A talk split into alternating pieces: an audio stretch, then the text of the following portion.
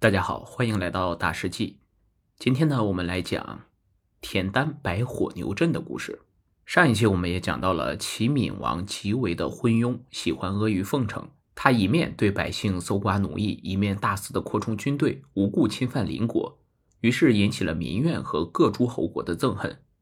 这一年，燕国派大将乐毅出兵攻打齐国，拿下齐国七十多座城。最后只剩下莒和寂寞两座城。这时，一个田齐宗室远房的亲属名叫田丹，是一个管理市场的小吏。由于战乱，他和家人逃到了寂寞。紧接着，燕国出兵攻打寂寞城，寂寞大夫要出城迎战。田丹劝他说：“齐国现在兵力不强，不宜出去与敌军交战。”这个大夫不听田丹的劝说，结果战败被杀。接着，众人推田丹为将军，守卫寂寞城。田丹上任后，为了扩充军队，他把自家老小也编入队伍。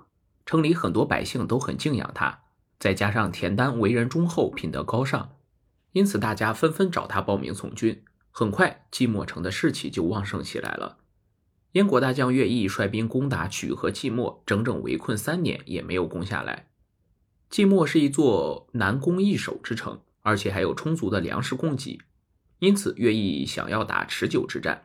田丹料到了乐毅的计划，也知道他是善战的大将，料想燕军只要有乐毅在，就迟早会攻下寂寞城。田丹眼前的事情就是除掉乐毅，于是他派人到燕国怂恿与乐毅不和的官员，说乐毅的坏话。果然有官员对燕惠王说，乐毅半年之内就打下了七十多座城，现在三年了却连两座城也拿不下，他恐怕是想要自立为齐王。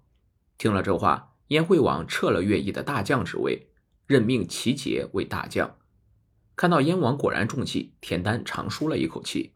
乐毅本来在燕军中很有威望，他被突然换掉，很多将士都心里不服。齐杰上任后，立即下令燕军把寂寞围上好几层。几天后，燕军听到有百姓说，以前岳将军太好了，抓到俘虏也会好好对待，齐国人才敢打仗。还有人说，我祖宗的坟还在城外。要是燕军把坟刨了，这可怎么办？齐杰听到附近百姓的谈话，立马派人把这些百姓的鼻子削去，还把那些人的祖坟都刨了。寂寞城里的人听到这事儿都很气愤，纷纷要求田丹率领他们出兵与齐杰大战一场。这时，田丹打发几个人装作寂寞城里的富翁，让他们夜里偷偷的给齐杰送去金银财宝，并对齐杰说：“寂寞城里的粮食快吃完了，没有几天就要投降了。”到时候将军打进城的时候，一定要保全我们一家老小。齐杰高兴地接受了财宝，心想：寂寞城里没有粮食，看你们能撑几天，我也不用发兵，过几天你们就乖乖的来投降吧。于是他放松了警惕，晚上也放心的睡起大觉来。几天后，田丹挑选了一千多头强壮的牛，并在它们身上画上奇怪的纹样，每头牛的牛角上还绑着两把刀。牛尾巴上也系着一捆浸了油的尾束。夜里，田丹命人迅速凿开十几处城墙，把牛群赶到城外，将牛尾巴上点上了火。这时，牛尾巴着火，受惊的牛立马疯了一般向面前燕军兵营冲去。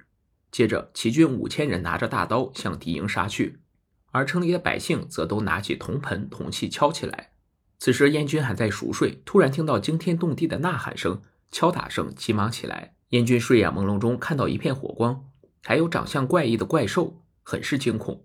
燕军一片混乱，许多人来不及抵抗就被牛角上的刀扎死了，还有很多的燕军是在混乱中被自己人踩死的。这时，田丹下令乘胜追击，齐军奋力杀敌，侥幸活下来的燕军本想驾车逃走，结果被齐军围住杀死，齐军获得大胜。因为田丹的巧设火牛计，齐国才避免了一场灭国的灾难。